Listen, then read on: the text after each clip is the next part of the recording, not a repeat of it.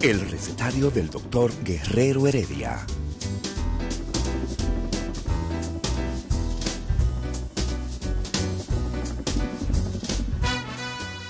Una respuesta para cada pregunta.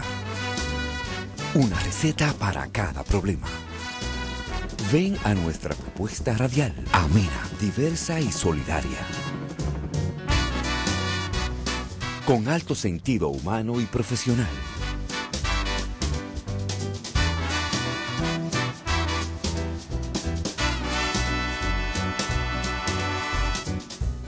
Buenos días.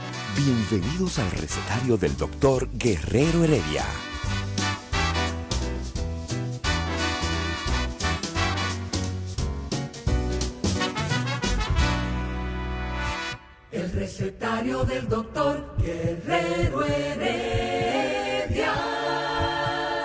Muy buenos días, dominicanos, dominicanas de aquí y de allá. Este es el recetario doctor Guerrero Heredia y yo soy el doctor Amaury García, neurocirujano endovascular. Y hoy es 31 de marzo del año 2021 y hoy es miércoles santo. La comunidad cristiana, la comunidad ah, que profesa la fe cristiana, católicos, evangélicos, adventistas, ¿ah? ¿quiénes más? Todos los cristianos, todos los cristianos de las diferentes denominaciones del mundo, pues celebran de manera ¿ah? fehaciente, de manera militante, la participación ¿no?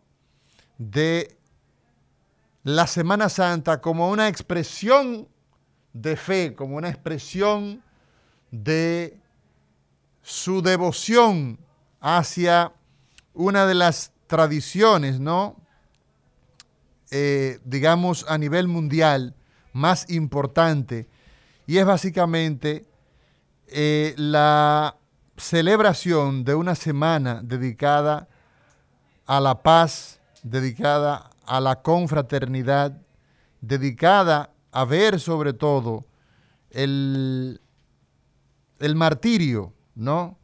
Que pasó Jesucristo y que la humanidad conmemora precisamente en ocasión de toda una semana, no es un día, sino que es toda una semana, donde se pone en evidencia la fe de los cristianos y naturalmente la muerte y la resurrección de Jesucristo entre el mundo cristiano se celebra en esta semana.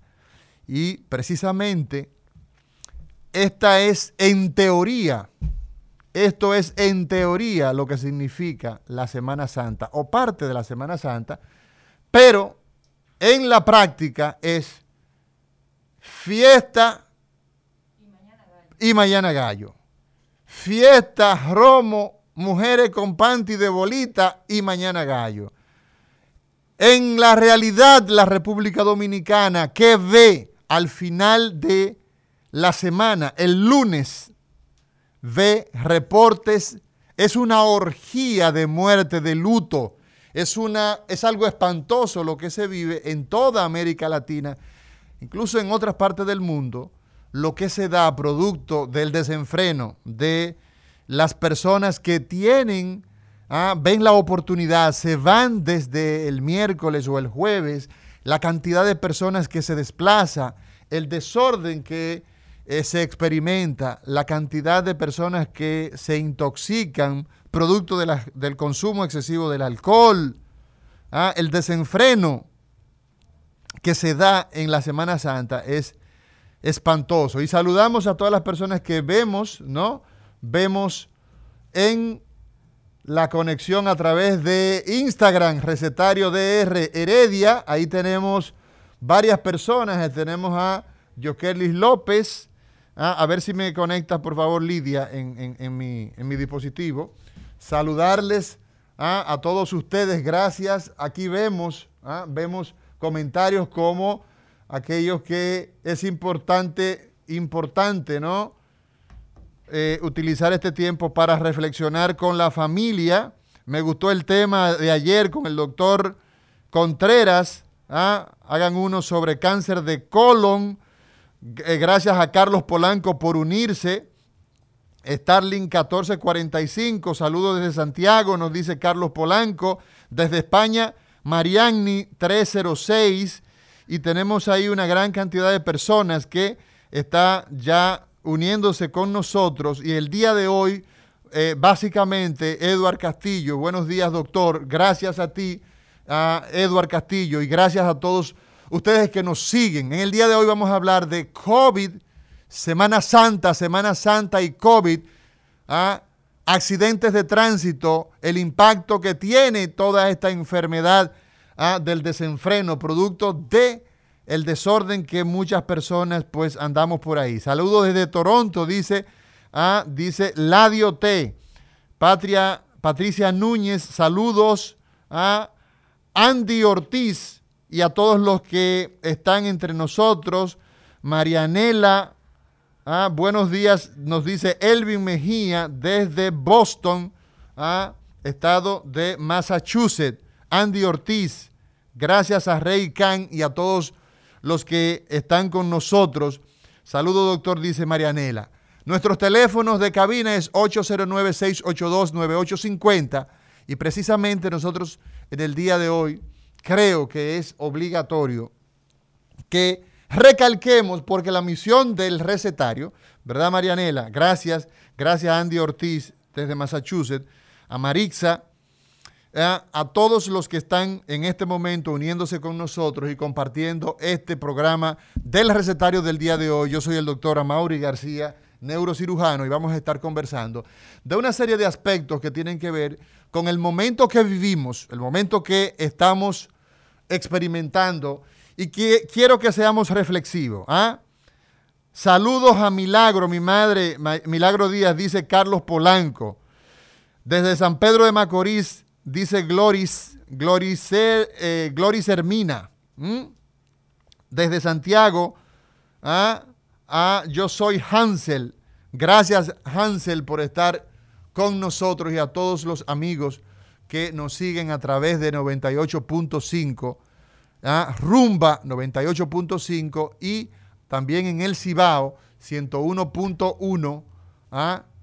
en todo el Cibao. Así que gracias por, eh, por seguirnos. ¿Qué importancia tiene para los dominicanos, las dominicanas, saber el comportamiento que debemos tener en todo momento en medio de esta pandemia? Más en una época donde millones de dominicanos, oigan bien, millones de dominicanos nos movilizamos, no estoy exagerando, millones de dominicanos nos movemos de un lugar a otro en apenas 72 horas. La mayoría de nosotros empezamos nuestras vacaciones ¿ah? tradicionalmente a partir del miércoles, pero máximo el jueves santo. El jueves santo la gente empieza a movilizarse ¿ah?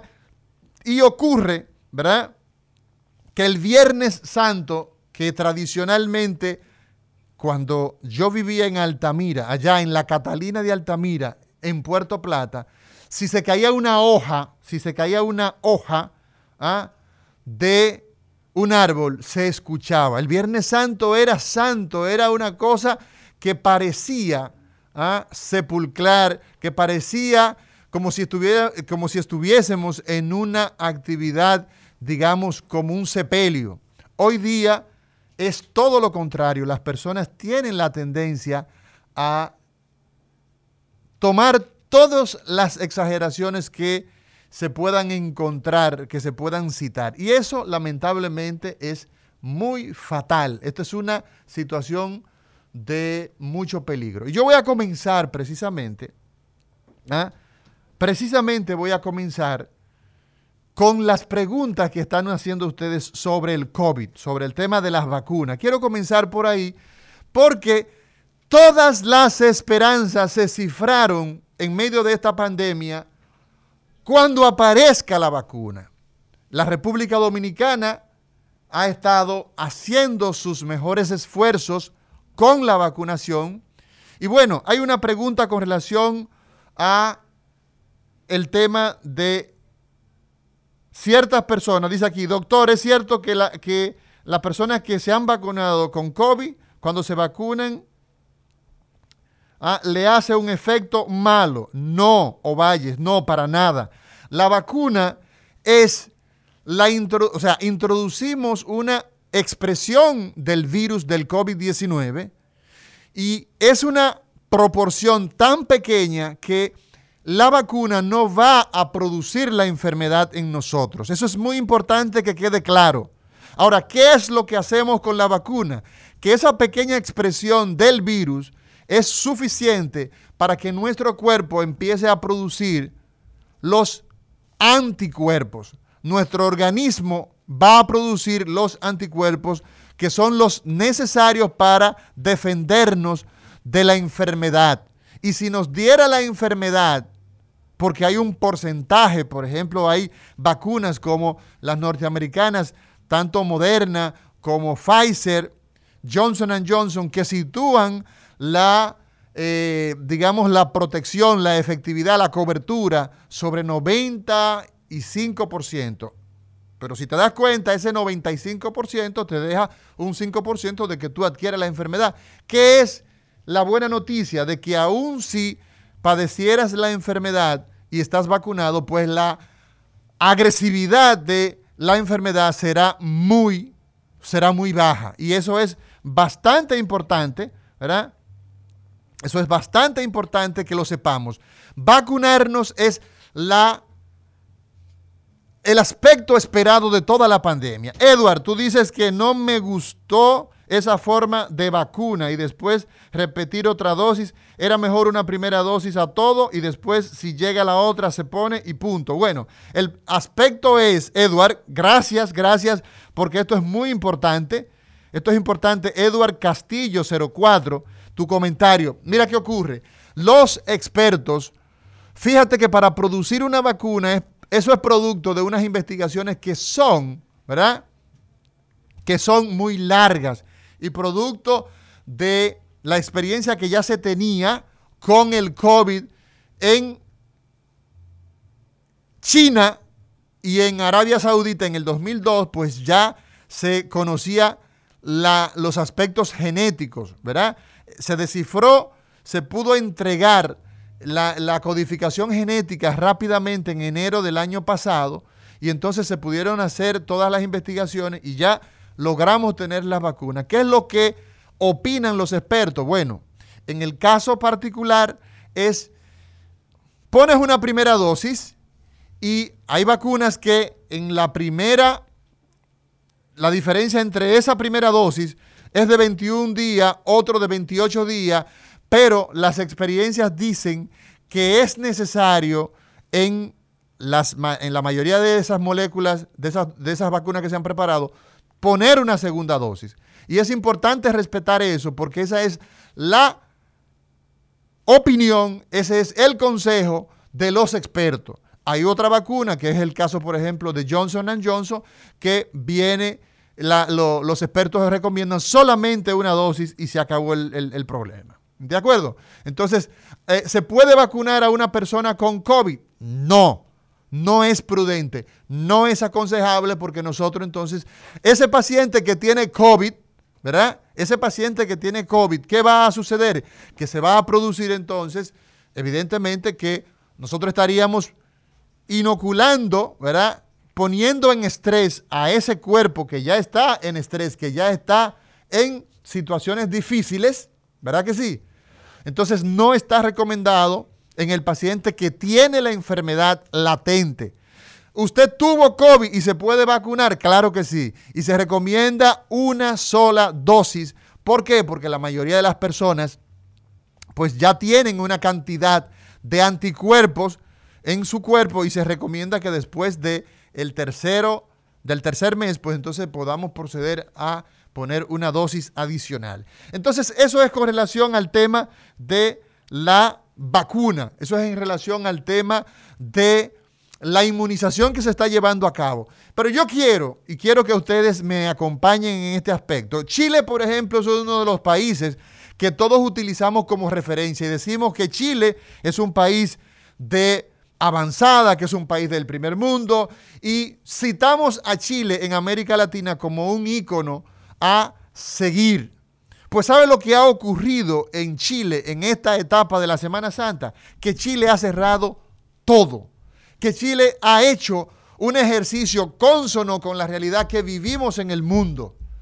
Y entonces eso debe ser necesariamente una, un estímulo, eso debe ser lo que nosotros emulamos con relación a las personas que están actualmente en el planeta Tierra. ¿ah? Porque hay personas, y no lo he hecho de manera eh, inadvertida, lo he, lo he hecho a pota, lo he hecho advertidamente, hay personas que no parecen estar en el planeta Tierra, que parece que están en, el, en, en, la luna, que parece que están fuera de esta realidad.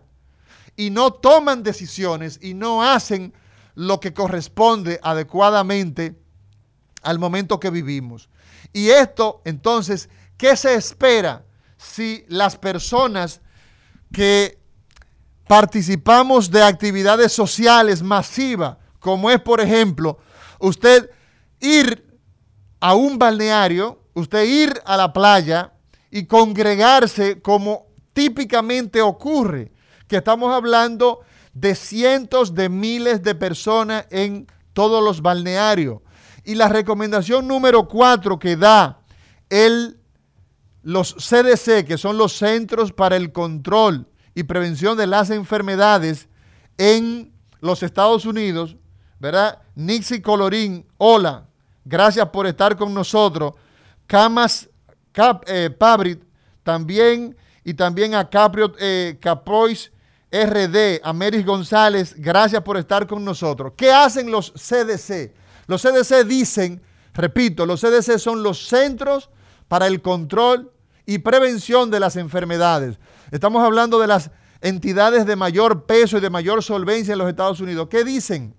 Dicen que es importante que las personas se mantengan evitando las multitudes. Esa es la cuarta recomendación que hace. La primera es el uso de mascarilla. Mascarilla, mascarilla, mascarilla, mascarilla. La segunda es usted mantener distancia entre personas, lavado de las manos. Y la cuarta medida que hemos dicho hasta la saciedad en todo este año cumplido de COVID es cuál? Es que da cuenta de evitar las multitudes. Esa es una recomendación esa es una recomendación que se hace. ¿ah? Entonces aquí dice, ¿qué usted considera? ¿Cuál es su posición frente a los efectos adversos que se han originado AstraZeneca en el SNC? Supongo que es en el sistema nervioso central. Bueno, fíjate, nosotros tenemos una, una realidad. ¿ah? Esa realidad, ¿cuál es? La realidad es que hemos visto que todas las vacunas que se han puesto a disposición tienen eh, pues efectos que son eh, naturalmente beneficiosos para eh, cubrirnos con relación, protegernos de que nos dé la enfermedad y de que si ocurriera la situación nos dé en menor proporción, sobre todo evitando los casos graves de ir a sala de cuidados intensivos o que lamentablemente fallezcamos. Hemos visto que la vacuna de AstraZeneca, hay países que han eh, tenido eh, sus situaciones incluso hasta de retirarlo, el caso de Sudáfrica, pero hasta el día de hoy nosotros vemos que la Organización Mundial de la Salud pues no ha hecho un pronunciamiento recomendando retirarla como tal. El país tiene, por ejemplo, una gran eh, dificultad con esta vacuna y es que no hemos tenido la no nos ha aceptado, eh, eh, no nos han cumplido con el, con el compromiso comercial. Con relación al sistema nervioso central, nosotros no hemos visto que exista en particular asociación con esta situación, sino que ha sido vinculado esta vacuna a efectos eh, vasculares, sobre todo con temas de trombosis, ¿ah? que es básicamente trastorno de la coagulación, miembros inferiores, etcétera, etcétera. Pero el, el caso fundamental, señores, es que las vacunas, independientemente de las que se traten, nosotros vamos a tener la necesidad de seguir consumiendo vacunas. Conocemos una gran cantidad de vacunas, ¿verdad? Pero Cuba, por ejemplo, en este momento tiene dos vacunas desarrollándose. México tiene vacunas ya desarrollando vacunas, o sea, que la cantidad de vacunas que van a estar apareciendo. Un caso sumamente interesante, y con eso cerramos antes de irnos a una pausa, el caso de India. India, por ejemplo, que es el mayor productor del mundo de vacunas, y oigan bien, ha hecho en este momento, un, eh, eh, eh, se ha aferrado a sus vacunas que se producen allí y por eso entonces tenemos una cantidad muy limitada de ellas de exportarla, o sea, de sacarla de, de la India. De manera que la verdad es que existen algunos casos que son de excepción, pero la mayoría de los de, los, de las personas que se han colocado la vacuna AstraZeneca, que se han puesto cualquiera de estas vacunas que ya han sido eh, pues aprobadas, que han sido autorizadas para su uso en humanos, el beneficio que tiene por mucho es eh, mayor que el perjuicio. Y esa es necesariamente la, el, el, mensaje que nosotros tenemos que dar. Nos vamos a una pausa, señor director, y cuando regresemos, entonces vamos a conversar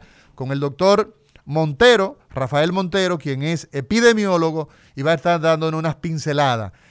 Programa del día de hoy, Semana Santa y COVID, accidentes de tránsito, quemaduras, intoxicaciones alcohólicas. Señor director, disponga usted. El recetario del doctor Guerrero Heredia.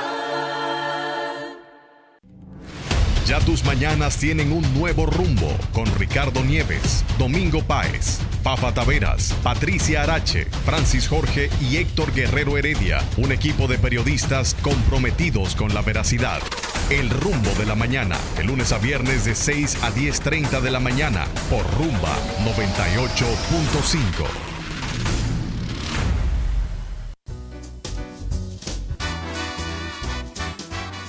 Día de los cirujanos, quirófano, anestesia y bisturí. El recetario del doctor Guerrero Heredia.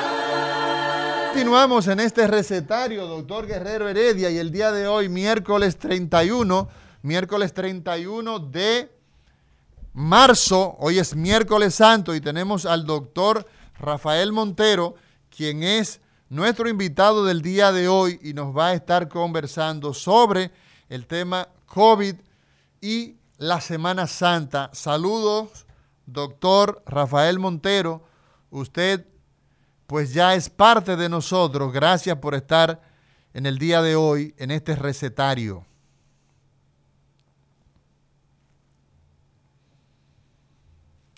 Hola, hola.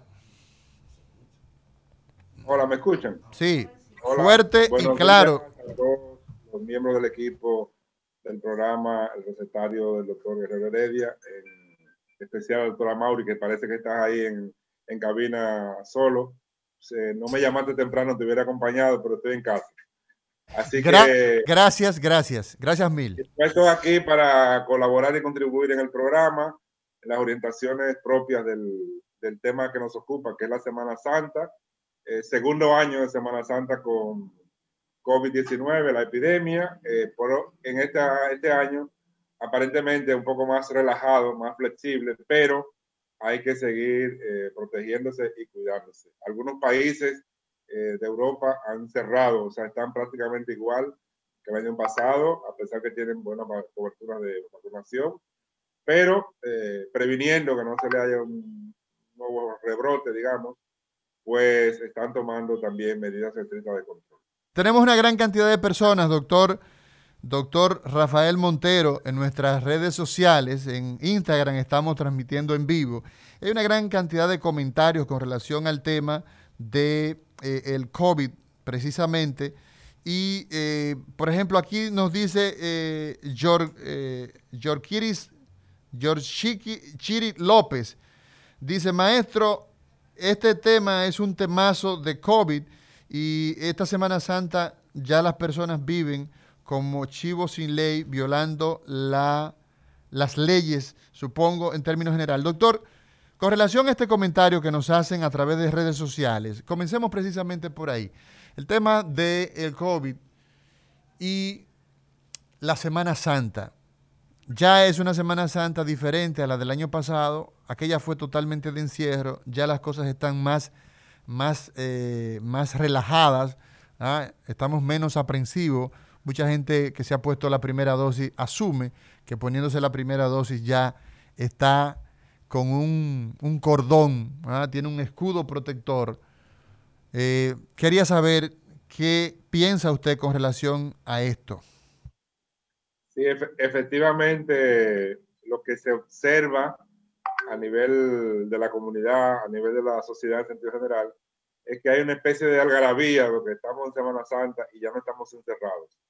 Entonces, se ha observado, yo que estuve un poco pasando por los centros comerciales, etcétera, he observado un gran movimiento de personas haciendo preparativos de cara a este atuendo de Semana Santa, que es el feriado más largo que tienen la mayoría de los países, que aunque se celebra la muerte y resurrección del Señor Jesucristo, pues se ha estado utilizando como, digamos, unas vacaciones intermedias del año eh, y de descanso. Eh, entonces, en este año, pues seguimos todavía eh, frente a la, al reto de controlar la, los casos de COVID-19, aunque tenemos vacunas a disposición, hay personas que se están vacunando, ya se han puesto la primera dosis casi 800 mil personas. Entre esos 800 que se pusieron la primera dosis, todos los casos infectados que se han diagnosticado y algunos que se infectaron y no se han diagnosticado, digamos que el 10% de la población aproximadamente son estimados, por supuesto, podría estar con algún nivel de inmunidad. Tendríamos el 90% todavía, digamos, en, riesgo, eso más, menos. Por lo tanto, eh, aunque, eh, digamos, hayan tomado la decisión de salir descansar, a vacacionar, etc., hay que mantener el estricto apego a las recomendaciones y a las medidas de eh, prevención y mitigación del riesgo de contagio, que son la mascarilla, aunque nos hayamos vacunado y no hayamos puesto nuestra segunda dosis, mascarilla, el lavado permanente de manos y el distanciamiento físico. Si estamos en la playa, por supuesto, en ambiente más libre y no estamos en, en, en una agrupación importante, pues podemos, digamos, quitarnos la mascarilla en algún momento. Pero siempre que estamos en contacto con otras personas, mantener el distanciamiento físico y el uso de la mascarilla y el lavado permanente de la mano. Y evitar las aglomeraciones. Hay un decreto que de todas maneras prohíbe la venta de bebidas alcohólicas, pero la gente pues comprará su alcohol y se lo llevará para donde esté. Y hay un decreto, y el decreto también establece que a partir de mañana, creo, el, viernes y sábado y domingo, pues el, el, toque de queda inicia a las 7 de la noche. Bueno, doctor, doctor Montero, vamos a una pausa, manténgase en contacto con nosotros y en breve continuamos. El recetario del doctor Guerrero Heredia.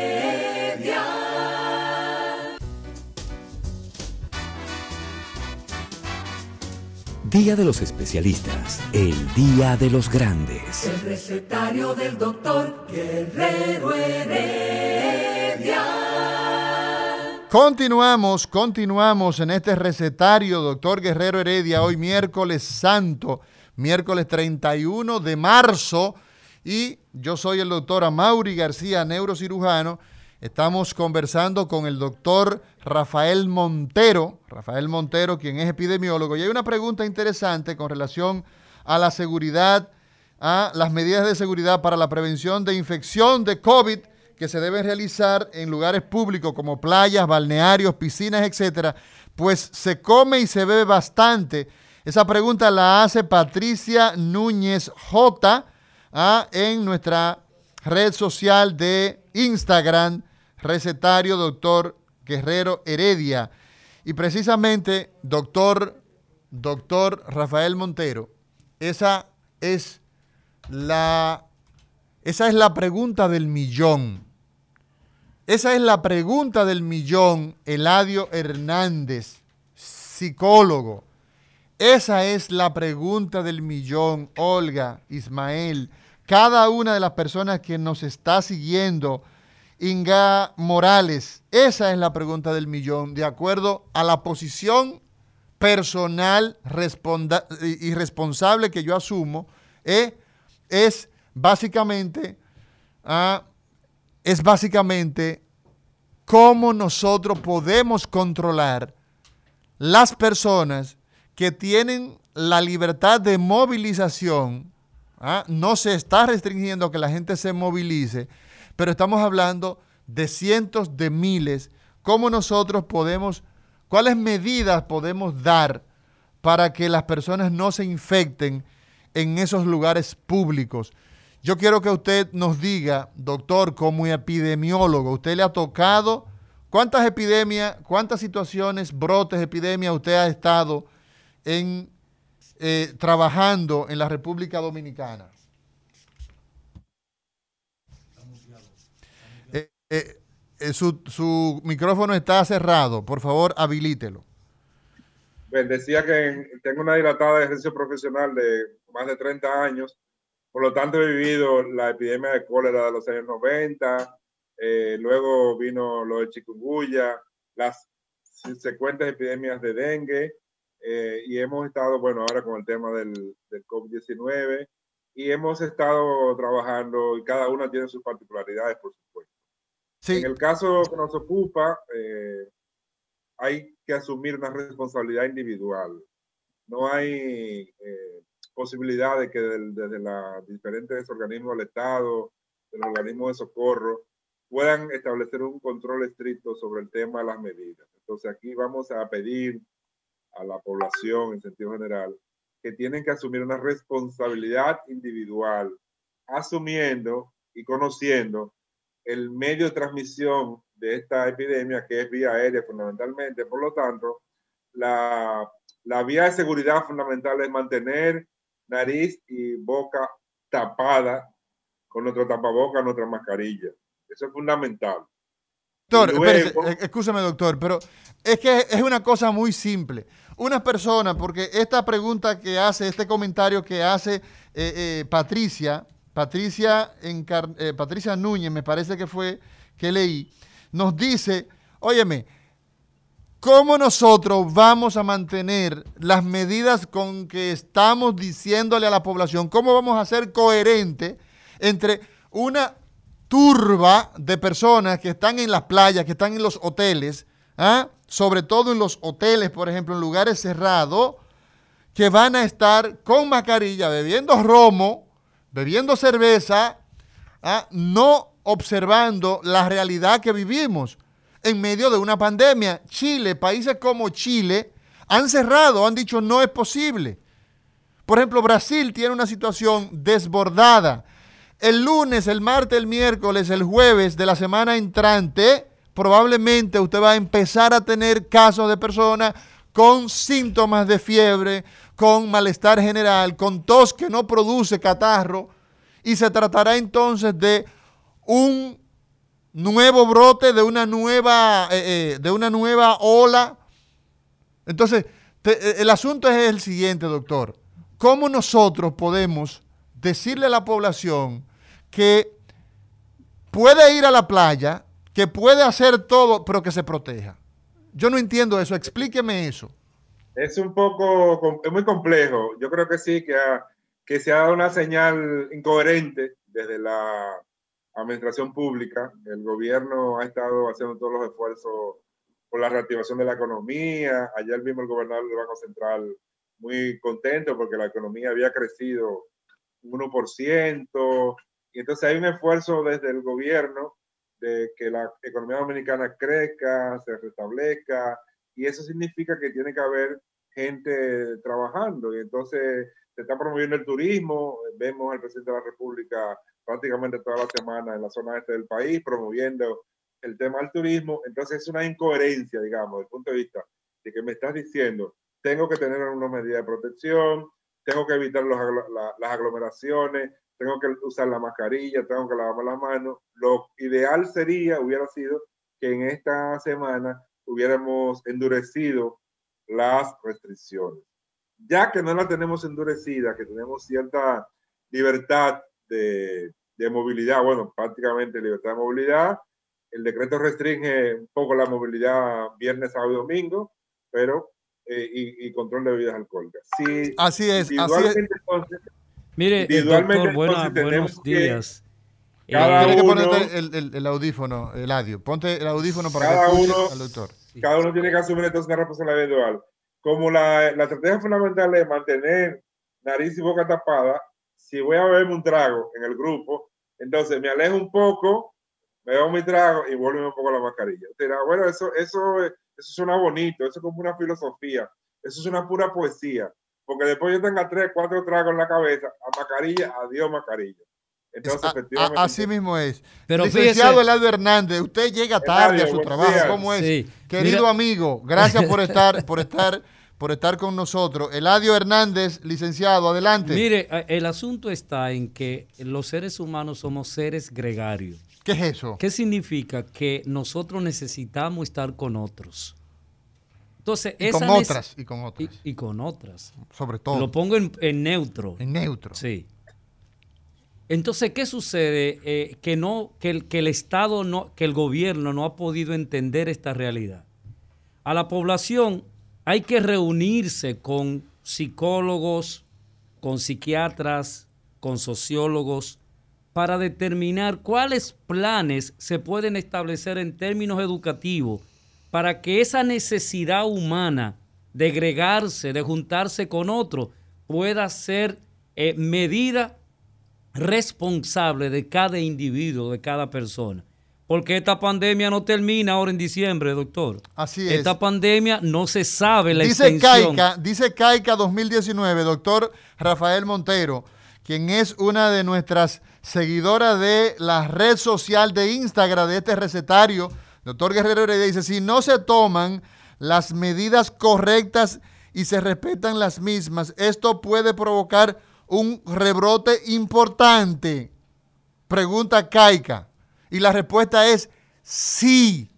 Sí. Pero, a, son medidas represivas regularmente. Y ya hemos visto que esas medidas represivas no la respetaron en diciembre, no la respetaron en las elecciones. Entonces, nosotros tenemos que buscar otro mecanismo de cómo la gente haga conciencia de sí mismo. No existe. Porque van casi cuatro mil muertos. No existe esa posibilidad de la conciencia colectiva en medio de una pandemia. No existe. Países, países que tú conoces, porque tú te haces muchas veces el, el el tímido y dice, no, que por aquí. Eladio, tú eres psicólogo.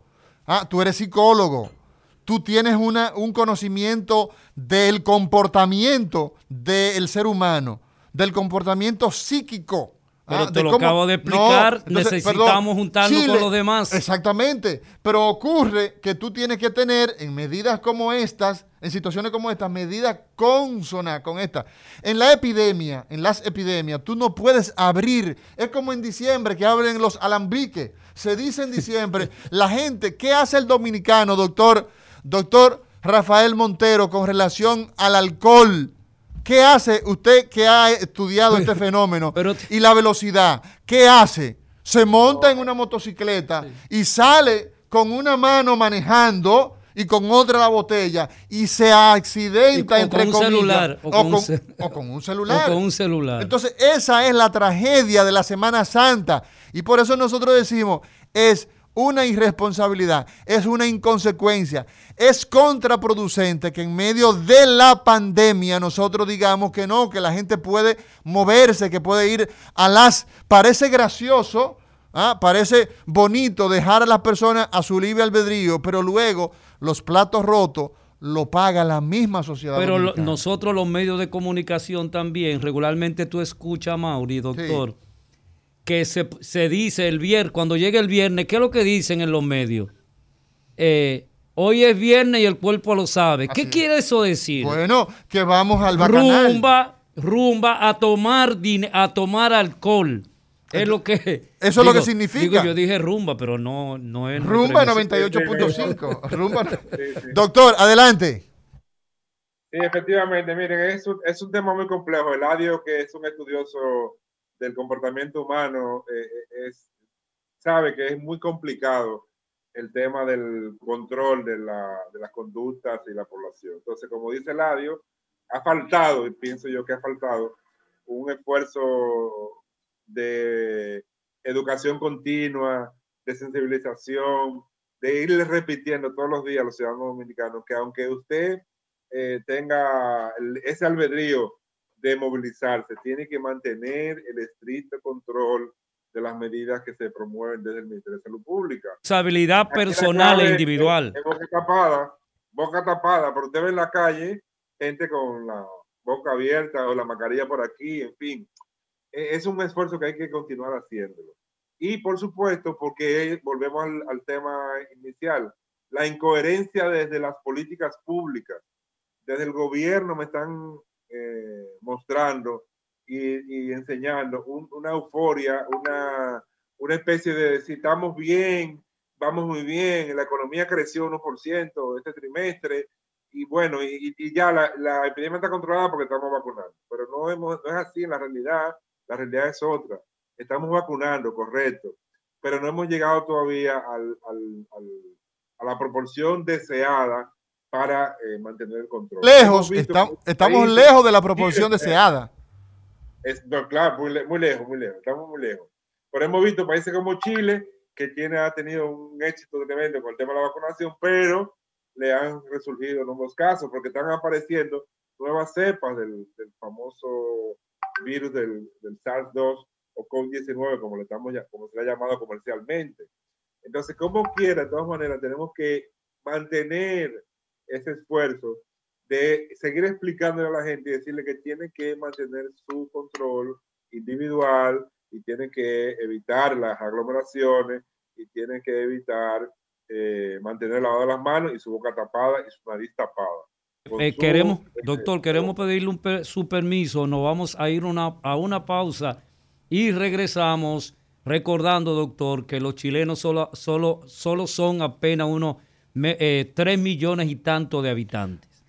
El recetario del doctor Guerrero Heredia.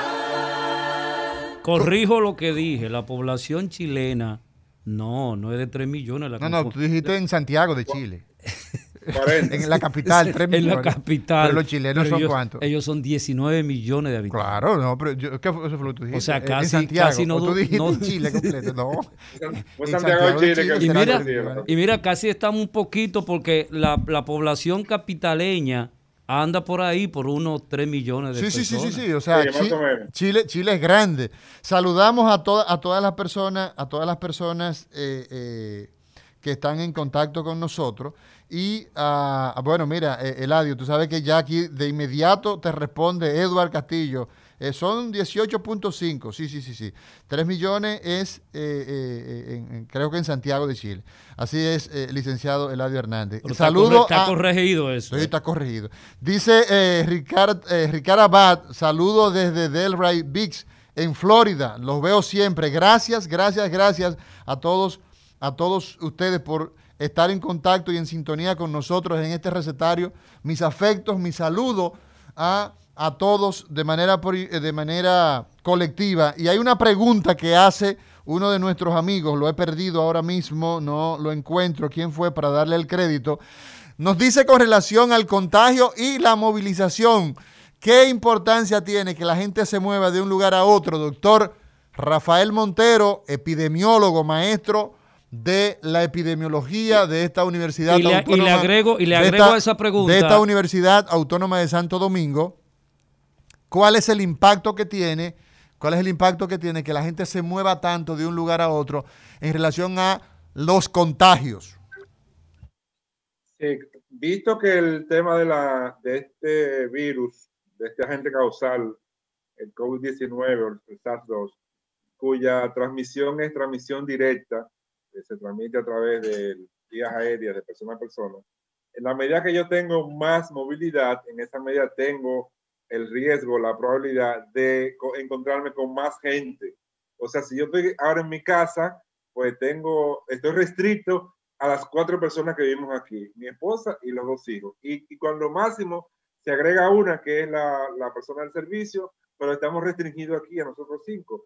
Inmediatamente yo me movilizo, voy a comenzar a tener contacto con otras personas. Entonces eso aumenta el riesgo y la probabilidad de que me, me ponga en contacto con alguna persona que pueda aparentar estar asintomático, pero puede estar transmitiendo el virus. Entonces, por eso es que eh, se ha, desde el inicio de la pandemia se ha promovido la restricción de la movilidad.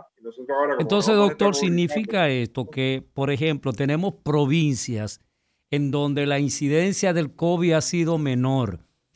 Esto de la movilidad hacia esas provincias puede disparar eh, y puede seguir proyectando el virus en sentido de esos lugares en donde no ha estado la incidencia eh, magnificada del virus? Por supuesto, en el caso de las, de las comunidades y las provincias y el áreas geográficas que han tenido una baja eh, frecuencia de transmisión del virus es porque normalmente en esas comunidades la, la población es pequeña. Entonces, como es población pequeña, pues tiene menor riesgo. La medida que estas comunidades, que hoy digamos están con una baja positividad, comiencen a recibir una carga nueva de los, visitantes, los familiares, los turistas que van de Santo Domingo, que es el de la capital, que es una de las, de las áreas que siempre ha tenido la mayor frecuencia de casos, natural, porque tenemos la mayor porcentaje de la población, pues entonces el riesgo de esas provincias que hoy están, digamos, con baja frecuencia, el riesgo que aumente a partir de la próxima semana es evidente. Así que por eso lo, ideal se hubiera sido que hubiésemos restringido la movilidad y no apertura. Pero ya estamos abiertos y eso no ya no nos lo despinta nadie. Así que esperemos que, eh, bueno, vamos encomendando al Señor, por supuesto, pero esperemos que en las próximas semanas vamos a tener un aumento del número de casos. De... Las provincias debieran hacer la frontera. Usted no me entra aquí, déjeme ver no, eh, es, que la, es que Déjeme ver si usted ah, está vacunado o si usted realmente no tiene la... la Por ejemplo, Jarabacoa en algún momento intentó hacer eso, porque Jarabacoa tenía una baja frecuencia, pero Jarabacoa eh, prácticamente en fines de semana largos, feriados prolongados como este, Jarabacoa prácticamente duplica su, su población con el número de visitantes. Es, y, hay un riesgo mayor, por supuesto. Pues, y nosotros, por ejemplo, vemos Vemos el, dato en el caso de China. Yo quiero, yo quiero que nos hagamos, nos hagamos este ejercicio y todas las personas que nos siguen, gracias por eh, a, Kelvin García desde Santiago, un excelente programa. Gracias por tu valoración, Kelvin García. Gracias a Edward Castillo, que dice que está, que está pendiente de lo que aquí se dice para corregir de inmediatamente. Gracias. Y, y se ríe él ahí. Dice, no lo comemos si se equivocan. Gracias, porque de esa manera realmente nosotros podemos crecer. Podemos crecer. Tenemos en la línea, creo que a la presidente de la sociedad Dominicana de Emergenciología, la doctora Crisolides Pérez. Vamos a ver si eh, estamos, estamos intentando conectar con ella. Pero un dato muy importante, doctor, doctor eh, Rafael Montero, querido profesor, querido amigo, epidemiólogo, ¿ah? Universidad Autónoma de Santo Domingo, licenciado Eladio Hernández, como China, con 1.300 millones con mil y tantos millones de ciudadanos pudo contener esta epidemia. El socialismo. ¿Cómo, ocurrió eso? Evidentemente, y ahí entramos entonces en una contradicción, Eladio, a lo que acabábamos de, eh, algunos de los de lo que hemos estado eh, estableciendo. Evidentemente, con las medidas que se hacen en una epidemia. Eso evidentemente es así.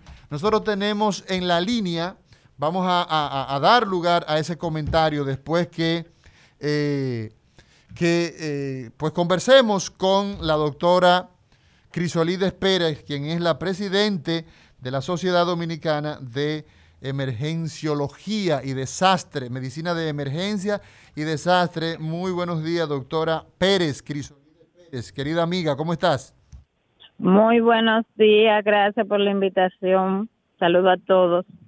Sobre todo, doctora Pérez, tenemos en el panel licenciado Eladio Hernández, psicólogo, quien es parte de este equipo de salud, un servidor, y el doctor Rafael Montero, quien es epidemiólogo, quien está también como invitado, él está escuchando. Doctora Crisolides Pérez, tradicionalmente la República Dominicana tiene que la Semana Santa pasa de ser ese tiempo en que en teoría reflexionamos, nos juntamos con nuestra familia, vamos a la iglesia, hacemos nuestra, eh, nuestro ejercicio de fe en esta semana, que en teoría sería eso, a una orgía de muerte, de sangre, de dolor. Y usted, por ejemplo, como presidente de la Sociedad de Emergenciología, ¿cuál es la expectativa que se tiene este año que se agrega, ¿no? Eh, el COVID, el año pasado no tuvimos este, este tema porque estuvimos cerrados totalmente. Este año, entonces, ¿qué expectativa, qué perspectiva ve usted? COVID y Semana Santa, romo, ¿ah? cervezas, eh, insolaciones, quemaduras, todo lo que se ve típicamente y a todo eso le agregamos COVID y gente que cree que porque se puso los que se pusieron una dosis están libres de pecado. Adelante, doctora Pérez. Sí, buen día nuevamente a todos. Eh, realmente estamos muy preocupados porque los médicos emergenciólogos estamos viendo desde inicio de esta semana en nuestras salas de emergencia donde laboramos un incremento increíblemente de accidentes de tránsito, riñas por alma, con arma blanca, intoxicaciones, o sea, el lunes, por ejemplo, en el Dario Contreras, eso fue de horror. Ayer, martes, que estuve yo presencial como médico ayudante, reanimación totalmente llena desde la mañana, la sala de observación llena. Nosotros estamos muy preocupados porque sabemos que tenemos el tema de COVID, un año de encierro, las personas ya circulan hacia provincias donde puedan tener más libertad. No tenemos ningún tipo de cuidado al manejar, tomamos alcohol manejando, no respetamos la ley de tránsito, la euforia. Hemos visto últimamente en las redes los fines de semana en San Juan de la Maguana como estuvo, que parecía unas patronales. O sea, señores, Esperemos que realmente lo que hemos percibido lunes y martes en nuestras salas de emergencia sea solo una suposición y no la triste realidad. En cuanto a accidentes en Semana Santa, porque sabemos lo que va a pasar luego de 7 a 10 días con el incremento de, contagios de COVID-19. Podemos, ah, perdón, adelante. O sea, doctora, significa que los niveles de violencia se han incrementado en las emergencias o sea, ustedes están recibiendo mayores niveles de, lo acostumbrado. Eh, Los tiros, las puñaladas que usted señala. Sí, por ejemplo, hay que, hay que hacer hincapié en que mientras tuvo la pandemia, solamente el primer mes fue que se vio una ligera reducción, pero los accidentes siempre fueron en aumento.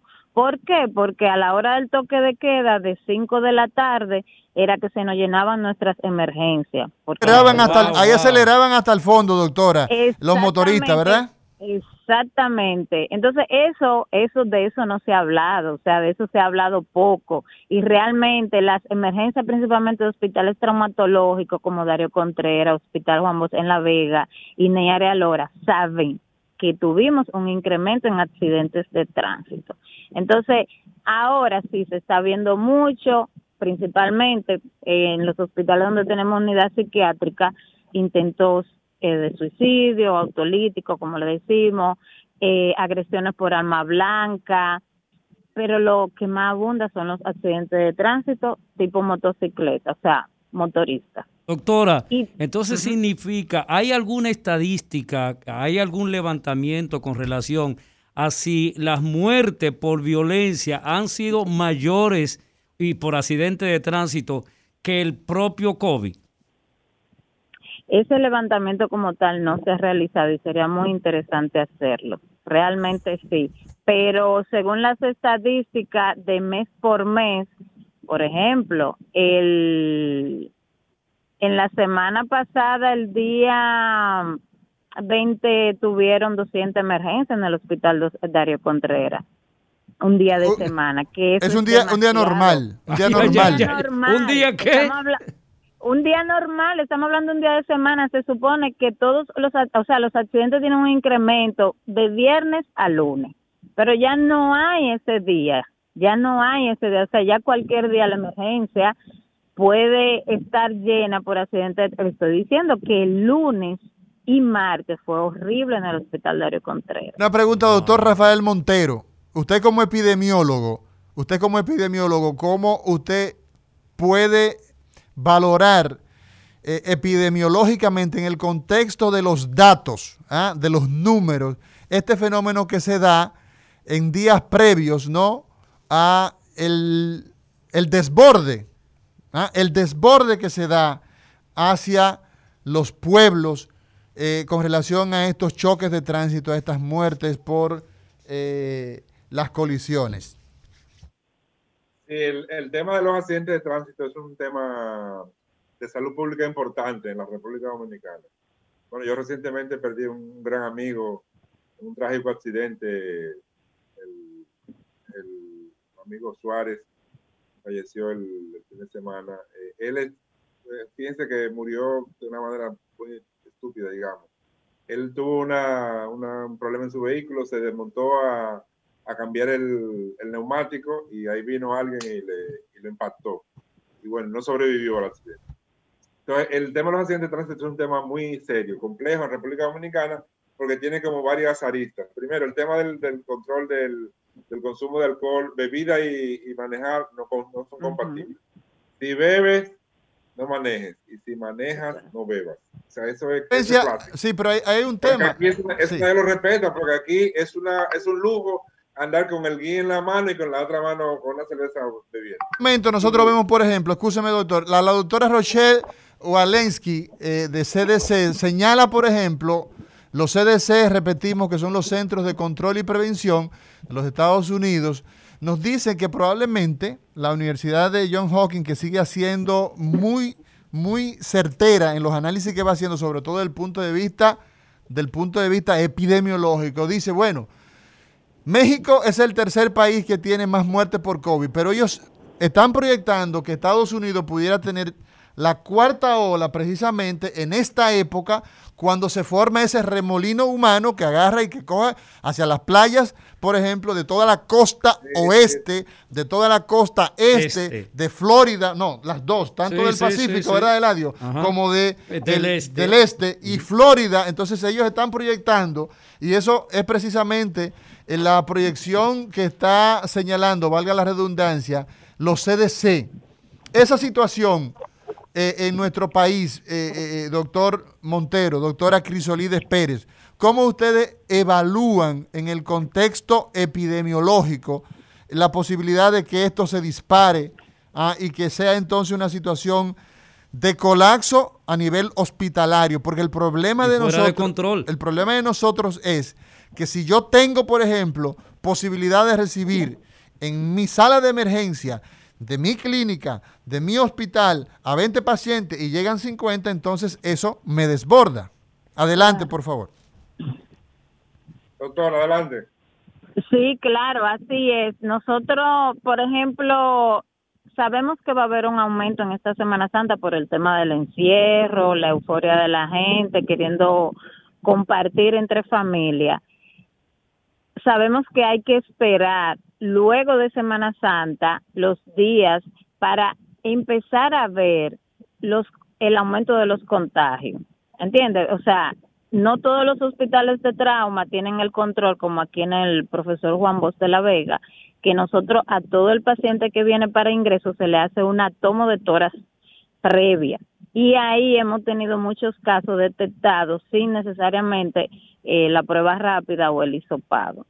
Entonces, ese es un tema. Sabemos que todas esas personas que andan, que van a salir a, a, celebrar, a compartir en Semana Santa, ni siquiera saben si tienen el COVID.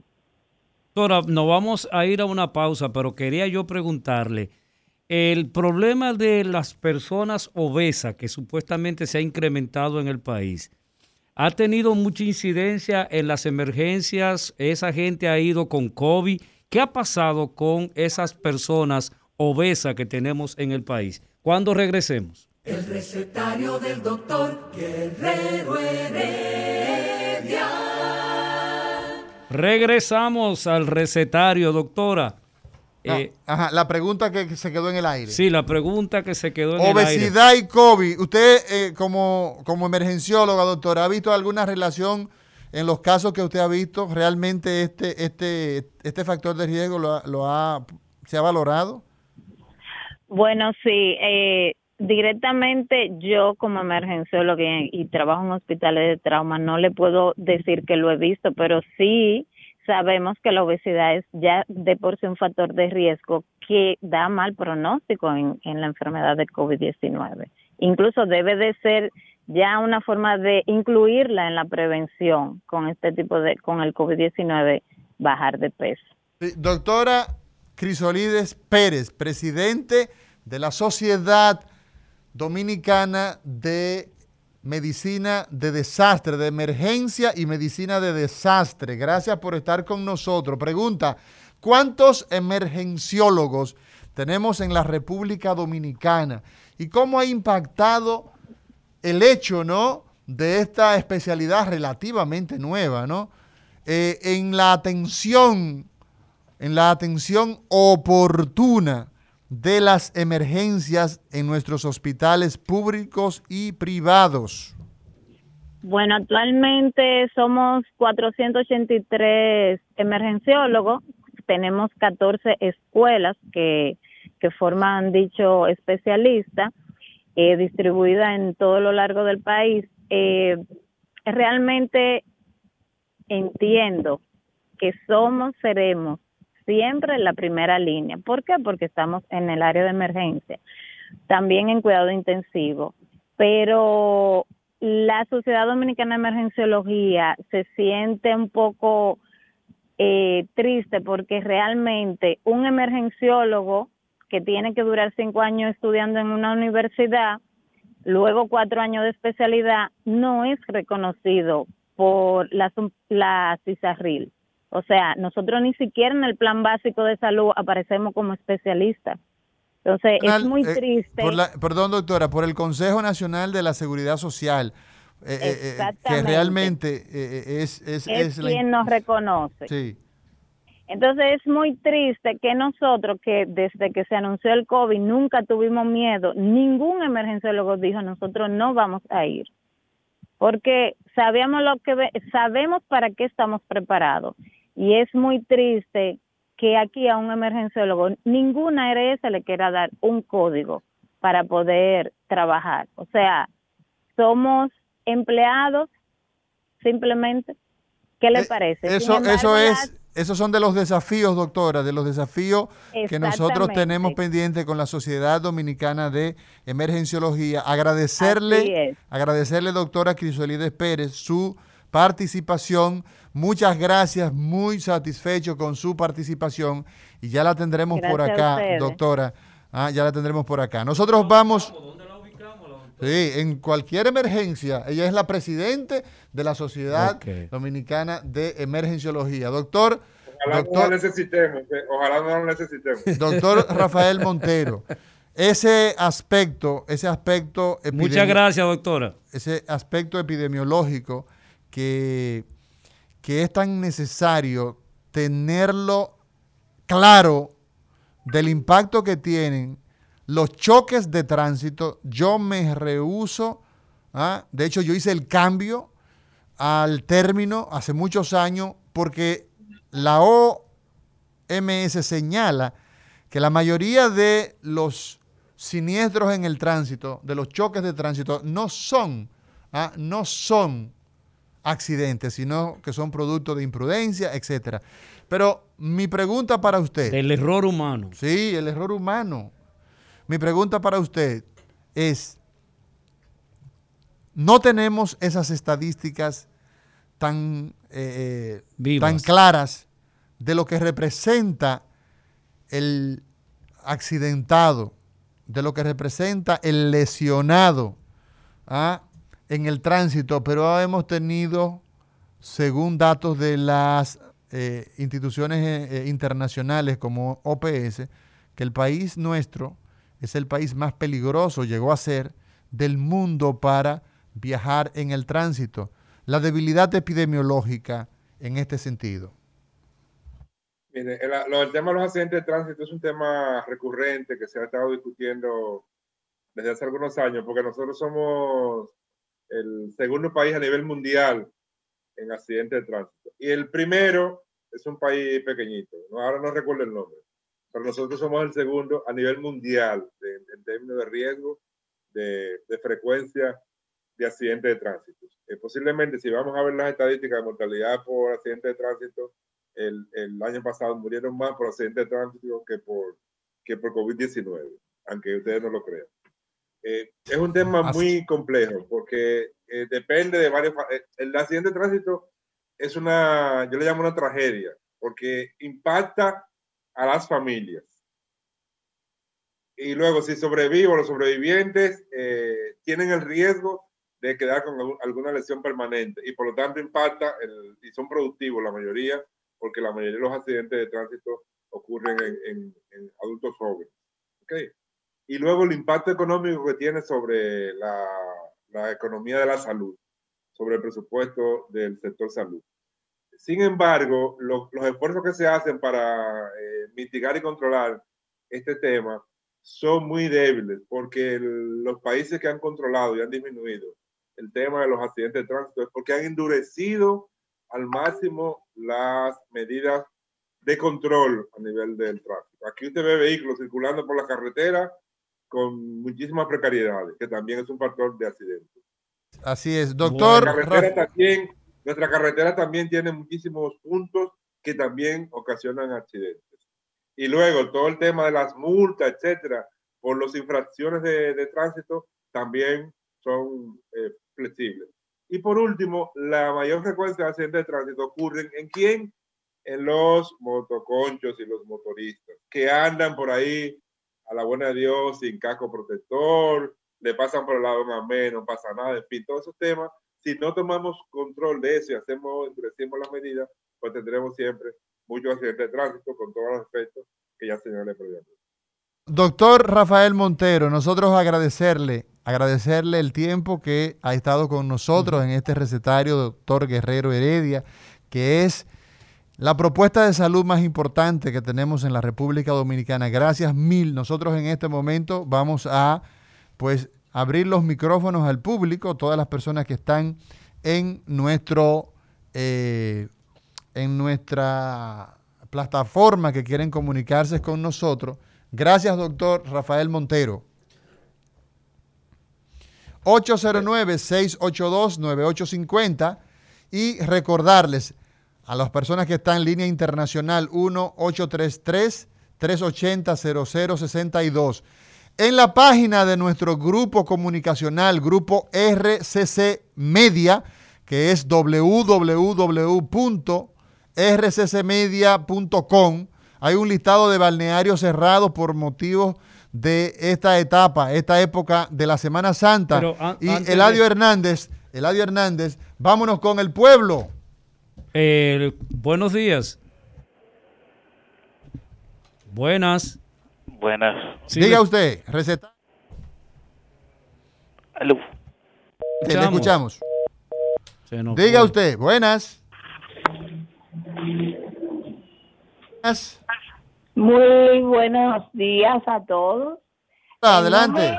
No me, cansaré de recordarle a toda la ciudadanía, incluyéndonos nosotros, a todos asumamos ese protocolo de la mascarilla, el distanciamiento, las manos limpias, no aglomerarse para evitar no ingerir bebidas alcohólicas ni tantas drogas en este fin de semana, para ver si disminuimos los índices de muertos ahogados, intoxicados, eh, pasados de alcohol, accidente y, en la violencia que todo nos genera el mismo flagelo, el alcohol y las drogas, señores, contrólense, quédense en su casa, por favor. Buenos días. Ah, Gracias por esa exhortación. Esa es una exhortación muy valiosa, Eladio, esa es una exhortación muy valiosa que yo quiero que tú, eh, pues, eh, la, la, la, Yo no tomo la valores, Yo no tomo alcohol. pero te lo untas. ¿verdad? Buenas, diga usted. Buenos días, Mauri, Eladio y los demás. Mira, ayer yo venía, yo tengo un motor y tengo un vehículo. Y yo venía en, en el motor mío ayer y venía eh, hablando conmigo mismo porque estoy viendo una camioneta con un señor con un celular.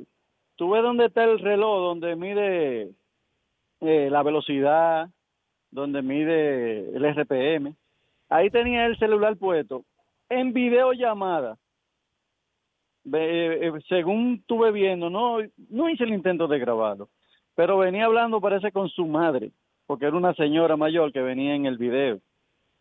Digo yo, pero Dios mío, pero ¿cómo van a cesar los accidentes? Si hasta en videollamada ponen en un vehículo dentro de un vehículo. Hay, eh, Amaury, hay- Eso, eso sí. es un problema, eso es un Ah, problema. ah, pero, pero hay un asunto, yo he insistido, yo he insistido que en República Dominicana se debe, se debe instalar el examen psicológico para las personas que solicitan licencia de conducir. No podemos darle licencia a todo el que solicite una licencia porque muy probablemente, tú te imaginas una persona con un trastorno del control de los impulsos, Eso- en donde por un rayón le da tres tiros a una persona. Así es. Eso es un problema y tú has sido muy consecuente y muy reiterativo. Buenas, diga usted. Recetario doctor Guerrero Heredia. Eh, una de las razones que yo veo aquí es, o sea, que hay una epidemia que hay que eliminarla definitivamente, que es el tema de la educación, la educación secular y la educación vial, para que podamos reducir la cantidad de muertos por accidente. Muchas gracias, feliz día. Muchas gracias.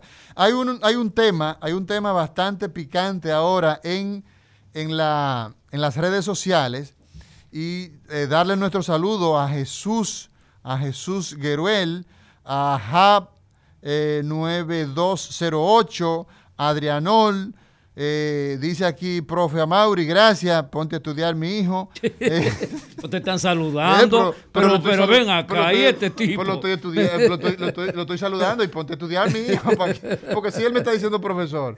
Gracias, eh, eh, eh, Adrianol. Eh, y, y no estudie, según dice Eladio. Estos son tres días de asueto. ah, bueno, pues entonces en estos tres días no, no le pongo Pero tarea. que haga su tarea primero y luego siga. no le ponemos trabajo. No, eso está prohibido. No Eso debe- está- Los profesores no deben poner tareas. No deben poner tareas en la Semana Santa. Los profesores no deben poner tareas. Yo soy profesor. yo, yo no pongo tareas en Semana Santa. Vamos a, a- a ver la opinión, la opinión del doctor Sócrates John con relación a este tema, aunque sea un cortito con relación al tema de la obesidad, al tema de obesidad y riesgo, como se ha visto. Él da unos datos que son bastante interesantes, bastante eh, puntuales y en lo que se tenemos contacto con el doctor eh, Sócrates Jones, quien es experto en nutrición, es un médico que se ha formado bajo la sombra de, eh, de el gran profesor Jimmy Barranco, ¿ah? el impacto que tiene la obesidad. Mira, Eladio. Pero mira, eh, tú sabes que eh, según yo lo he escuchado a ustedes, Sí. eh, hay- Gracias a Elvin Mejía, mira, saluda a Elvin Mejía. Hola. Después de tu comentario, mira ahí, ahí dice, ahí dice Elvin Mejía que este es un verdadero toque de queda. Muchas gracias. Ya tenemos en la línea al doctor Sócrates John, quien es, aparte de ser un amigo muy apreciado que siempre nos, no- nos está dando datos muy puntuales. Eh, saludo, doctor Jones, Sócrates Jones, ¿cómo estás? Bien, bien, hermano, ¿cómo estás? ¿Cómo va todo? Saludos, Eladio. Hola, ¿cómo días. estás? Déjame, le- déjame pararme aquí en la orilla. Exacto, Sí. en lo que te Le- paras, en lo que te paras, Sócrates, nosotros quisiéramos, y gracias por hacer eso, eso es ser responsable en el tránsito, vamos a, a- a- nos avisa desde que esté listo. Eh, No, el tema de la listo. obesidad, el COVID, ¿qué impacto tiene el que una persona tenga mucho peso, ah, que tenga muchas libras y que se enferme del COVID a la luz de la ciencia? Tú como nutricionista. Bueno, mira, eh, yo estuve leyendo justamente en un artículo escrito por la Universidad de Nueva York, donde ellos que sí tienen estadísticas puntuales, estaban informando que un 40% de los pacientes obesos que se enfermaban o se infectaban con el COVID-19 tenían más probabilidad de ir a la unidad de cuidado intensivo y de ir eh, a ser ingresado a hospitalización. 40% más de ingresos y 20%, exacto, posibilidades de enfermarse, 40%, el que es gordo, el que tiene obesidad o que está en sobrepeso, cualquiera de esos dos casos, tú dices sobre un 40% de enfermarse, ¿no? Sí, no tanto de enfermarse, ya del paciente obeso. De manera grave. Eh, bueno, el 20% se enferma de manera grave y ese 20% eh, en su mayoría iba, a la unidad de cuidado intensivo con un tipo o algún déficit respiratorio. Esos estudios también lo, lo corroboró eh, una universidad en Inglaterra. El, ¿Cuándo hablamos nosotros de estar en sobrepeso y estar obeso, en la, lo premórbido del aumento de peso? Explíquenos eso.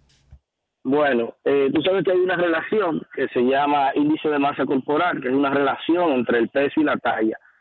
Eh, cuando nosotros estamos por el 25% del índice de masa corporal, ya estamos en sobrepeso y algún tipo de obesidad.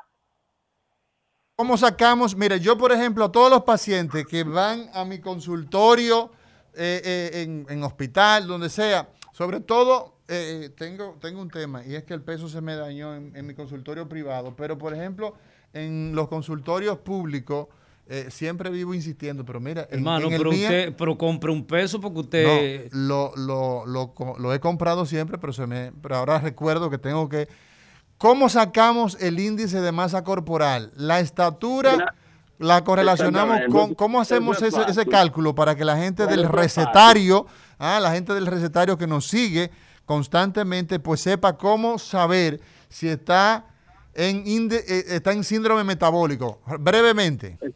Exactamente. Ya el concepto de síndrome metabólico incluye eh, otras patologías que se van agregando a la obesidad, que son la hipertensión, eh, dislipidemia o aumento en los colesteroles y también eh, un aumento en la glicemia. Ya eso es lo que es síndrome metabólico. Ahora bien, para tú determinar el índice de masa corporal es una formulita bien sencilla. Recuerda que nosotros manejamos lo que son libras. Entonces nosotros dividimos las libras en 2.2, eso nos da kilogramos. Entonces nosotros vamos y hacemos la relación de kilogramos entre talla al cuadrado. Pero la talla no va a ser en pies, va a ser en centímetros. Entonces, ¿cómo lo, eh, ¿cómo lo sacamos? La relación es... Eh, peso en kilogramos partido talla en centímetros al cuadrado.